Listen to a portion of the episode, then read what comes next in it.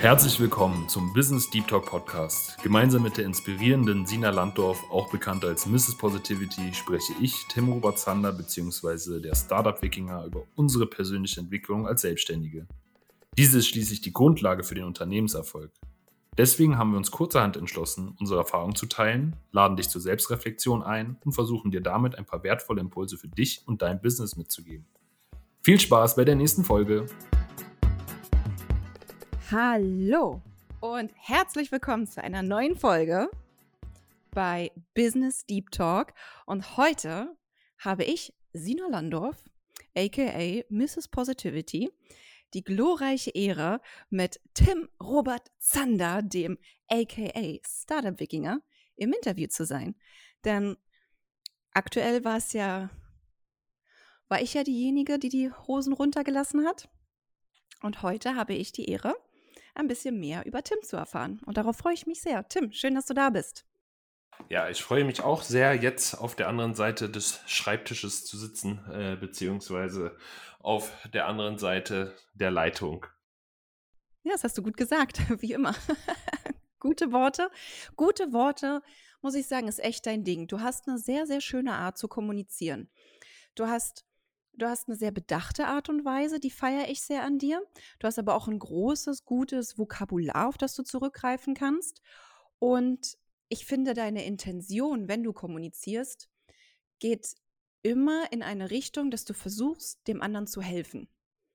Und ähm, das würde mich interessieren, wie hast du es geschafft, dir diese, diese Skills anzueignen? Wie, wie kam das?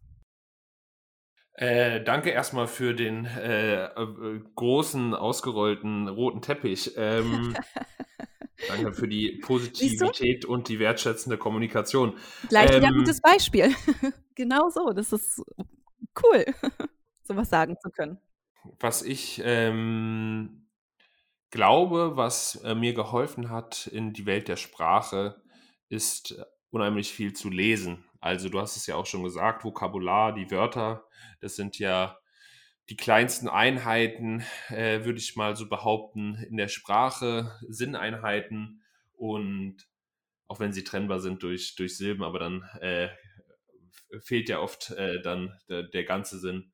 Ähm, habe ich einfach sehr viel als Kind, als äh, Junge äh, gelesen, ganze Schränke äh, in mich hineingesogen und dadurch halt auch die verschiedensten Wörter lernen dürfen.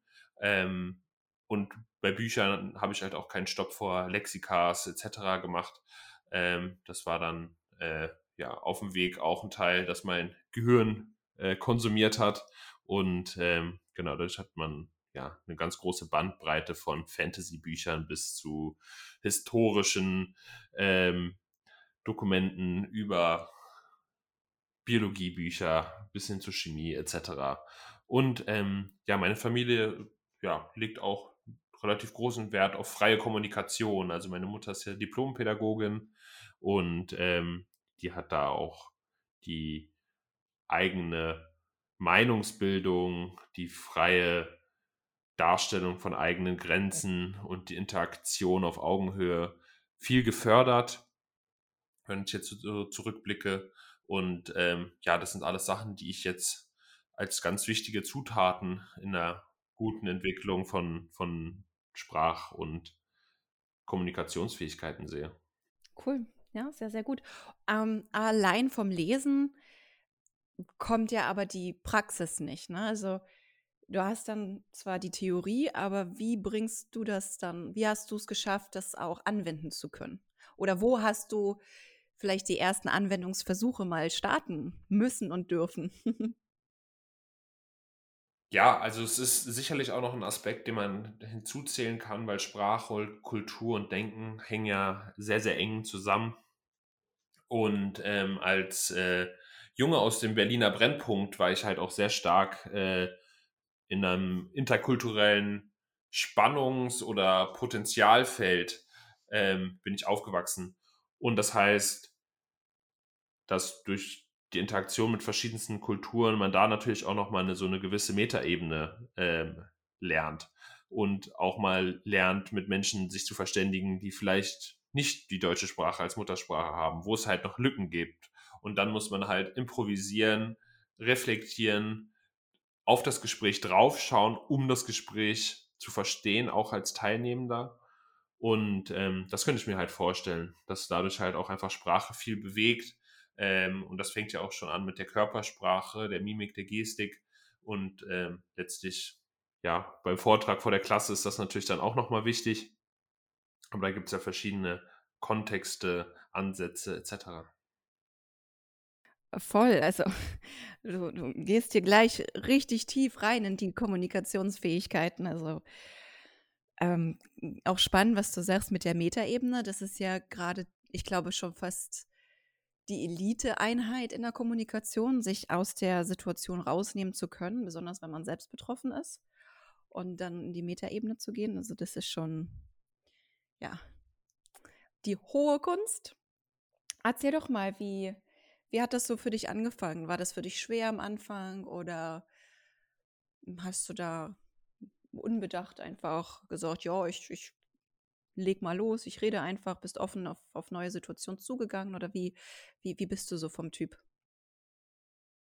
Also ich denke, dass ich ein sehr kommunikativer Typ bin, der sehr viel herausgeht. Dadurch schafft man sich natürlich auch Trainingseinheiten in dem äh, normalen Leben, wodurch man dann als später auch im äh, Professionellen von profitieren kann. Ähm, bei mir ist es vor allem, glaube ich, auch die, die Präsentation, ähm, die mir da vom ja, Typ besonders liegt und die Diskussion. Ähm, und ich denke, dass es halt, ja, auch wie, wie bei den Bakterien äh, in der Außenwelt ist, wenn du halt eine, eine gute äh, Herkunft hast, sag ich mal, viel trainiert wirst vom Umfeld, kannst du dann, wenn du dann halt in die Petrischale gesetzt wirst, dann halt auch noch mal einiges tun. Und äh, was mir halt auch noch einfällt, wenn ich gerade äh, von der Metaebene gerade auf, auf diesen Satz drauf schaue, auf mich selber, dann ist es natürlich auch ähm, ein sehr interdisziplinäres, breit gestreutes Wissen, äh, was ich mir angeeignet habe, ähm, wodurch ich dann halt auch von einem zum nächsten Thema äh, etwas mitnehmen kann, Wissen transferieren kann und dann halt auch Analogien ziehen kann aus der Biologie für die reine Sprachwissenschaft, dann wieder eine Vernetzung äh, zur Wirtschaftswissenschaft machen kann. Und das ist ja eigentlich auch, was Kommunikation ausmacht, dass verschiedene Parteien miteinander Informationen austauschen. Und ähm, das konnte ich halt machen, dadurch, dass ich im Bachelorstudium ähm, ja, von Pädagogik bis hin zu Mathematik bis hin zur Chemie, bis hin zu Wirtschaftswissenschaften alles lernen durfte und noch vorher schon sehr, sehr ähm, breit interessiert war. Und ähm, genau, wie die Synapsen, die ja äh, die Grundlage vom Denken, damit auch die Grundlage vom Sprechen ähm, erzeugen, ähm, geht es ja darum, dass Verbindungen entstehen und dass Austausch entsteht. Und ähm, das kann zwischen Menschen sein, das kann zwischen Themen sein. Und ähm, genau, das finde ich sehr, sehr spannend. Also die wunderbare Welt der Kommunikation. Das ist auch so voll meins. Ich könnte dir stundenlang zuhören. Ich, ich sitze auch hier und nick die ganze Zeit. Siehst du jetzt gerade nicht. Würdest du dich dann als Generalisten bezeichnen mit dem, was du gerade beschrieben hast? Ja, als rein Spezialisten auf jeden Fall nicht. Ähm, ich mag das T-Shape-Modell, beziehungsweise gibt es auch noch das äh, Pie-Shape-Modell oder äh, auch das äh, Comp-Modell. Das heißt, ich habe eine breite Grundlage und habe dabei Spezialisierungen. Ähm, für mich ist es halt die, die naturwissenschaftliche Breite, die ich mitbringe, die aber halt auch noch mit dem Boxtraining, mit dem, äh, der Arbeit in der Kinder- und Jugendbildung nochmal ganz stark aufgefächert wird. Und persönlich spezialisiere ich mich ja aufs Innovationsmanagement, beziehungsweise dabei insbesondere äh, Trainings, Coachings, Workshops für Agilität, für Resilienz, für mehr Startup-Geist. Und das ist dann, dann meine Spezialisierung. Wenn man das aber so hört, dann kann man definitiv halt äh, meine erste Aussage, äh, denke ich, jetzt spätestens verstehen, dass ähm, da schon auf jeden Fall Generalismus drin ist. Ähm, ich probiere halt eine scharfe Kante zu haben, wo ich weiß, welche Themen, wo treffe ich genau und dann äh, Schwungmasse mitzubringen, passend zur Wikinger-Axt, wo man dann halt an den verschiedenen Themen mit verschiedensten Tools, Werkzeugen, Ansätzen, gegebenenfalls auch unterschiedlichsten Netzwerkpartnern herangehen kann. Ähm, und dadurch, so spaltet man dann Holz, so, so macht man Kaminholz, indem man halt an der richtigen Stelle trifft und äh, dann das Richtige mitbringt.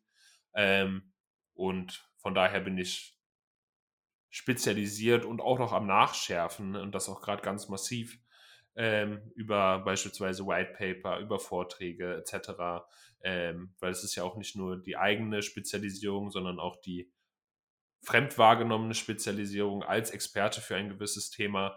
Und da bin ich noch ein, ein, ein wenig wikingerhaft wuselig äh, mit verstrubbeltem Haar, aber äh, der Blick Richtung Horizont ist da doch sehr, sehr scharf. Ja, aber Tim, ich glaube, äh, also wenn ich das richtig verstanden habe, dann bist du Mitte 20?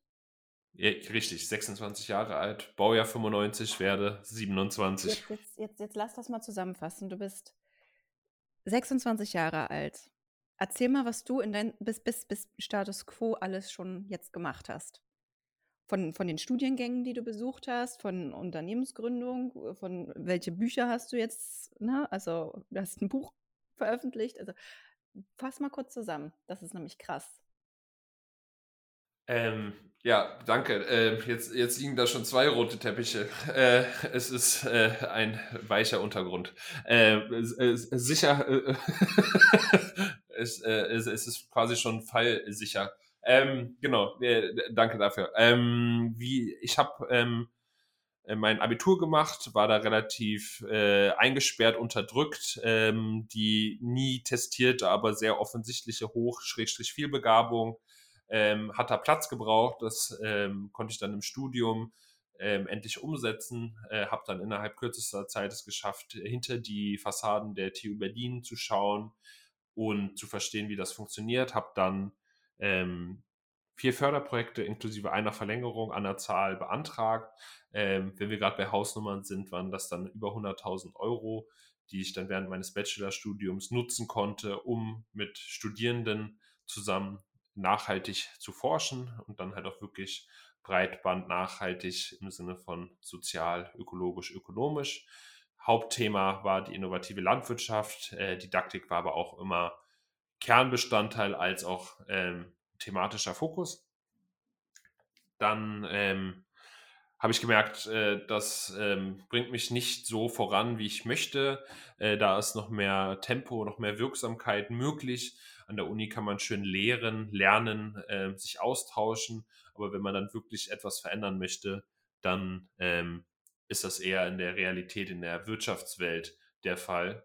Und das ist halt auch schade, weil ich, ich denke, beide Seiten ähm, könnten dadurch ganz massiv profitieren. Mehr Forschung in der Wirtschaft, mehr wissenschaftliche Herangehensweisen und andersrum halt ein stärkerer wirtschaftlicher Drive in der Forschung, ähm, mehr Praxisnähe, mehr äh, Anwendungsfälle und letztlich dann halt auch mehr Geld, äh, weil da ist die Wirtschaftswelt auch nochmal äh, deutlich willkommen heißender als äh, die, die Forschungswelt. Ähm, aber das wäre wahrscheinlich nochmal ein anderes Thema. Also irgendwie lässt, lässt sich so ein bisschen bei mir ableiten, gerade geh in die Wirtschaft, wenn du was bewegen willst, geh in die, Forscher, geh die Forschung, wenn du was wissen willst. Ja, und das Problem ist, dass man ja, um etwas nachhaltig, langfristig zu bewirken, Wissen nicht schadhaft ist ähm, und man in der Wirtschaftswelt halt auch ähm, ohne viel Wert und Sinn zu erzeugen auch Geld verdienen kann. Leider. In der Forschung ist das auch möglich, aber es zieht weniger ähm, Geldgier an, ja, ja, weil ja, halt Statistik einfach. ist nur so gut, wie man sie fälschen kann, ne? Oder ähm, bescheißen kann. Ja, das auch. Und, und, der, und der Punkt ist halt einfach, man weiß ja einfach, dass man an einem Lehrstuhl nicht so viel verdienen wird wie äh, in der Wirtschaft, selbst wenn man da den unmoralischsten Job macht. Gerade wenn man den unmoralischsten Job äh, macht, dann äh, verdient man da wohl wahrscheinlich auch noch gut. Wohingegen einfach in der Forschung, ja, die wirtschaftliche Praxis eine andere ist. Ähm, und es halt auch einfach gesagt wird, wir sind ja halt hier nicht in der Wirtschaft, das ist ja auch genauso im Bildungssystem im Allgemeinen, ähm, was ich schade finde. Ja. Den Leuten in der Wirtschaft, also in der, klar, in der Wirtschaft verdient man immer mehr, das ist, ne, das, das wissen wir alle. Aber die Leute, die ich in der Forschung kenne, da geht es keinem schlecht, ne? Also das möchte ich, möchte ich auch sagen. Also ist immer die Frage nach dem, was will ich, was brauche ich für mich selber und mein Leben, ne? Richtig, richtig, und richtig. Wie, wie lebe ich meine Interessen aus? Und du wolltest halt ganz klar, höre ich hier raus, du willst was bewegen. Und meine Frage wäre jetzt, was, was willst du bewegen? Wo siehst du die Zukunft? So, was, was treibt dich an, Tim? genau, und das, und das äh, bringe ich gleich noch zusammen mit, äh, mit, der, mit dem Abschluss von meiner Biografie. Ähm, das ist, ähm, dass ich äh, Startup-Geist, frischen, kraftvollen Wind in die Wirtschaftswelt tragen möchte. Das heißt, man traut sich zum einen Fehler zu machen, weiß, wie man damit umgehen kann, die altbekannte Resilienz. Und zum anderen ist man fähig, Opportunitäten zu kreieren, ähm, die passend zur jeweiligen Bedarfslage sind. Und das ist die Agilität. Und beides zusammen ist für mich der Startup-Geist, der Menschen befähigt, über ihre selbst eingeschätzten Grenzen hinauszuwachsen, aus der Komfortzone hinauszutreten und ähm, auch beängstigende Situationen zu durchstehen und gestärkt herauszugehen, daraus zu lernen und daran zu wachsen.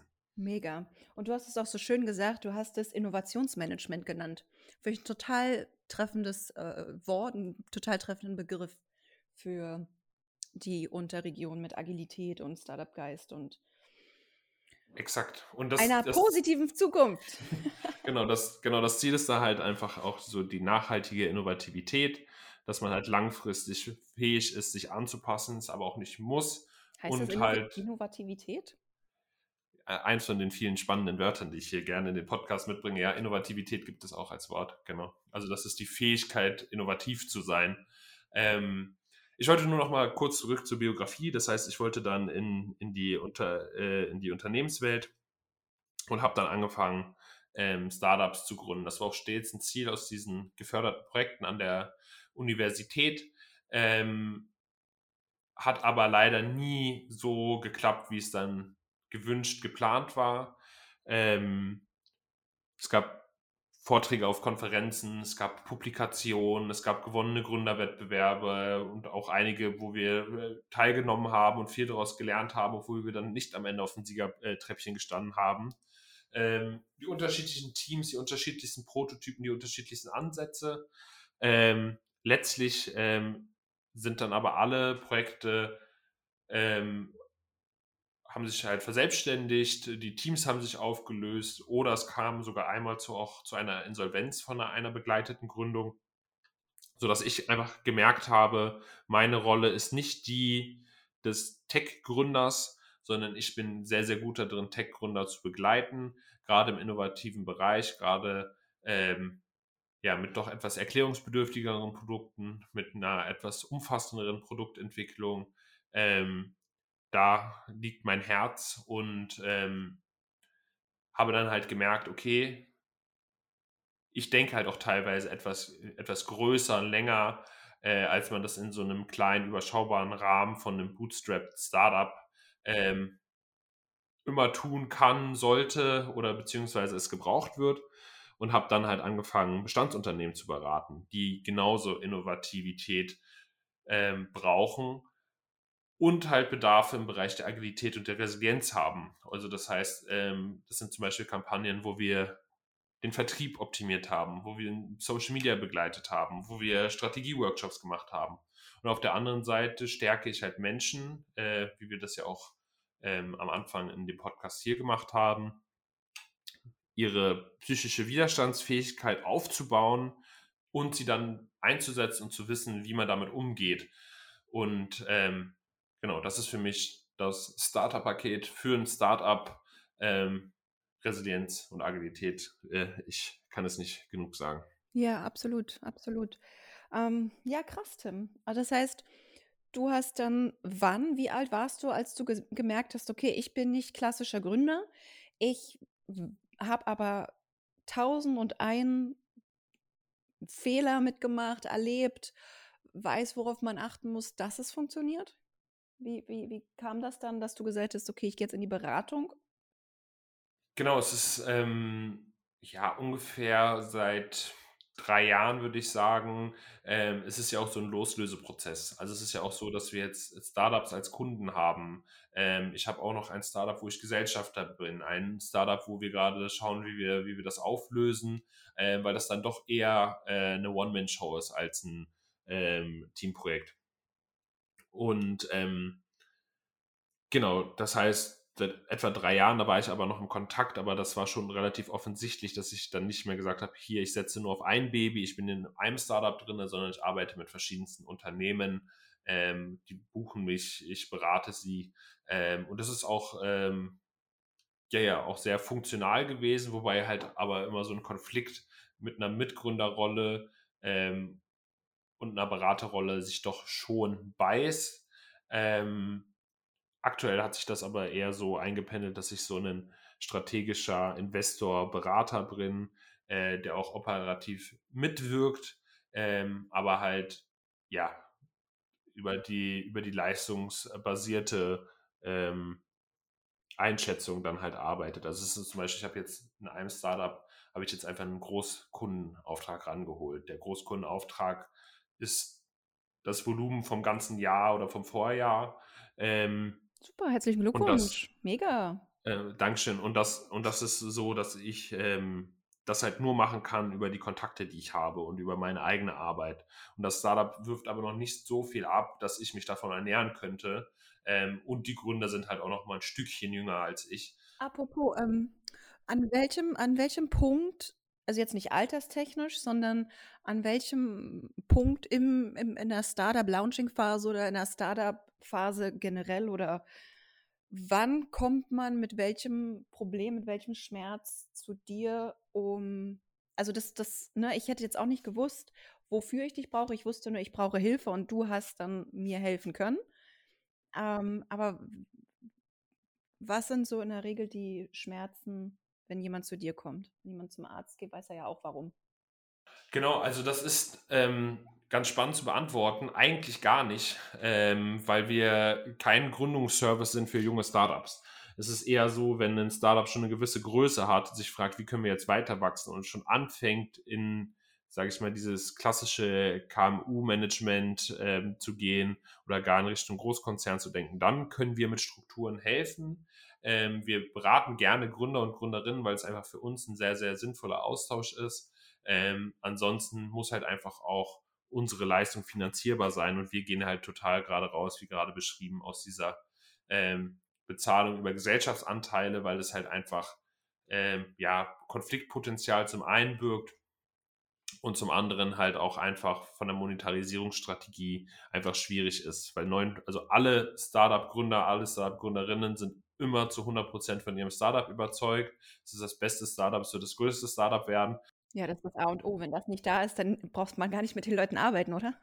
Richtig, genau. Der Punkt ist, neun von zehn Startups sind nach drei Jahren weg und äh, wie so schön ein Gründer, der jetzt auch ähm, ja, kurz vorm Millioneninvestment gestanden hat, mit dem ich letzte Woche gesprochen habe, ähm, ja, der Rest sortiert sich dann danach aus. Äh, der Herr darf jetzt zwar ähm, ein potenzielles Millioneninvestment vor seine, äh, auf, seine, auf seinen Schild schreiben. Das Problem ist, dass gerade die Eigenkapitalversorgung nicht klappt und es während Zeiten von Krieg und Corona ähm, gerade schwierig ist. Das heißt, er hat jetzt wahrscheinlich drei Jahre seines Lebens in dieses Startup investiert und wenn es jetzt nicht äh, ein Wunder gibt, dann, dann ist das vorbei. Und mit ihm bin ich im Gespräch gewesen, weil der hätte sich unseren Service halt einfach leisten können. Äh, aber das äh, scheitert dann halt auch leider manchmal genau, das ist halt einfach der Startup-Geist. Es ist nicht nur so, dass die Spitze des Eisberges, die Einhörner, die milliardenschweren ähm, Unternehmen, die von ja fast nichts äh, zum äh, äh, Olymp äh, sich entwickelt haben. Ähm, das ist halt einfach nicht, nicht die Realität. Das heißt, an sich bucht man mich eher als Bestandsunternehmen, das sich verstärkt aufstellen möchte. Ähm, was wir auch gerade äh, bemerkt haben, dass es gar nicht mal so um die Technik geht, sondern halt auch wirklich um Teambuilding-Ansätze. Wir haben eine Firma, äh, achtköpfiges Team, äh, vor allem Vertriebler, teilweise auch Kundenservice, teilweise auch internationale Geschäftsbeziehungen gebrandet. Und das Feedback danach war besonders darauf ausgerichtet, wie wir den Teamzusammenhalt gestärkt haben, wie wir es geschafft haben, innerhalb von wenigen Stunden sich Leute vorzustellen, die schon seit Jahren nebeneinander arbeiten, auf eine Art und Weise, die sonst noch gar nicht möglich ist. Da haben Menschen, die halt wirklich äh, ja, zusammen schuften, Sachen über sich erfahren und dadurch halt auch äh, eine gestärkte Teamfähigkeit erhalten. Ähm, ja, Klar, die sonst die Menschen noch nie so war. Weil Liebe entsteht ja durch Verstehen. Ja. Oder die Liebe zum Job, zu den, zu den Kollegen. Super, super, klasse. Ähm, Tim, eine letzte Frage noch. Ich gucke auch so ein bisschen auf die Zeit. Was sind deine Ziele? Meine Ziele, Ziele sind ja immer so scharf. Also ich mache ja eher äh, OKRs, das hatten wir ja auch schon mal besprochen. Also welchen Zustand strebe ich an? Ähm, ja, ich bin total der Familienmensch. Ich will äh, eine gesunde, glückliche Familie haben, Haus äh, mit Garten, äh, vielleicht noch ein kleines Ferienhäuschen äh, in Serbien, einen Arbeitsalltag. Äh, meine Freundin ist halb serbisch. Ähm, und ähm, einen Arbeitsalltag, der angenehm ist, wo ich sinnstiftend tätig sein kann. Aber hast du das schon definiert? Was ist, ähm, was ist angenehm und was ist sinnstiftend? Ja, ja, ja. Also, ähm, das würde jetzt für die letzten Minuten zu weit führen, aber da habe ich schon ein, schon ein, schon ein klares Bild. Ähm, Genau, also ich mache ja auch viele Werte-Workshops und Visionsworkshops und mache das auch zusammen mit meiner Freundin, dass wir sagen, wo wollen wir hin? Genau. Okay, also dein Ziel ist dein eigener Lifestyle nach deiner Fasson, dir dein bestgeilstes Leben zu kreieren. Ah, das ist der Zustand, den ich anstrebe und das, und das Ziel dahin, ähm, wenn du dann halt dann doch nochmal das Wort Ziel jetzt nochmal so äh, stark in den Raum gestellt hast, wenn es um so eine Quantifizierung geht, dann ist es mein Ziel, für dieses Jahr beispielsweise 10.000 Menschen ähm, den Startup-Geist einzuhauchen und ich werde demnächst auch mal die Quartalsbilanz ziehen. Ähm, ist ein Moonshot-Goal, also so äh, gezielt, dass es äh, äh, ein wenig über das eigentlich realistische Ziel gesetzt ist, um mich halt nochmal zu motivieren. Es ist immer so ein bisschen die Frage, ab wann habe ich jemanden Startup-Geist eingehaucht. Wenn man jetzt meine Ansichten oder Likes oder so auf äh, Social Media zählen würde, dann wäre das wahrscheinlich recht schnell erreicht, ähm, wenn es darum geht, jetzt mit Menschen gearbeitet zu haben ähm, oder sie halt durch Impulse von mir beglückt zu haben. Ähm, genau, bin ich noch nicht so weit äh, wie gedacht, aber du hattest ja auch schon das Buch angesprochen etc. Das wirkt ja jetzt gerade nochmal sehr, sehr stark genau, nach. Genau, wenn, wenn, wenn, du sagst Buch, sagst du nochmal für alle Zuhörer und Zuhörerinnen, was hast du für ein Buch? Ah, genau. Wir haben äh, jetzt vor kurzem im Resilienz Consulting den Führerschein zum Resilienzcoach Business rausgebracht. Wir sind äh, Wolfgang Roth, äh, Ikone äh, der Resilienz, Danny Herzog-Braune, äh, ein umfassend erfahrener äh, KMU, äh, eine umfassend erfahrene KMU-Führungskraft und jetzt äh, Berater.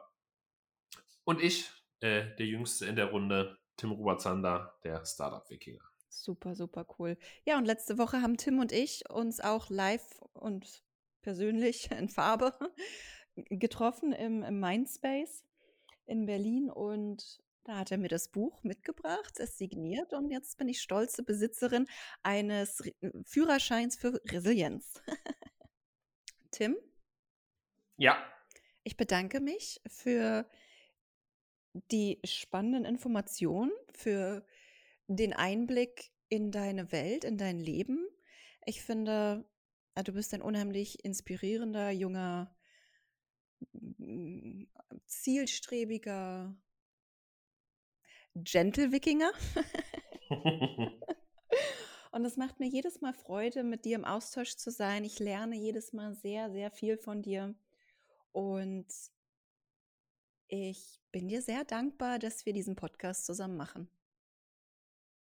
Ich danke dir und wünsche dir einen schönen Wochenstart. Horido! Schön, dass du bis zum Ende zugehört hast. Sei gerne beim nächsten Mal auch wieder dabei und wenn du dich in der Zwischenzeit austauschen willst, findest du uns auf LinkedIn.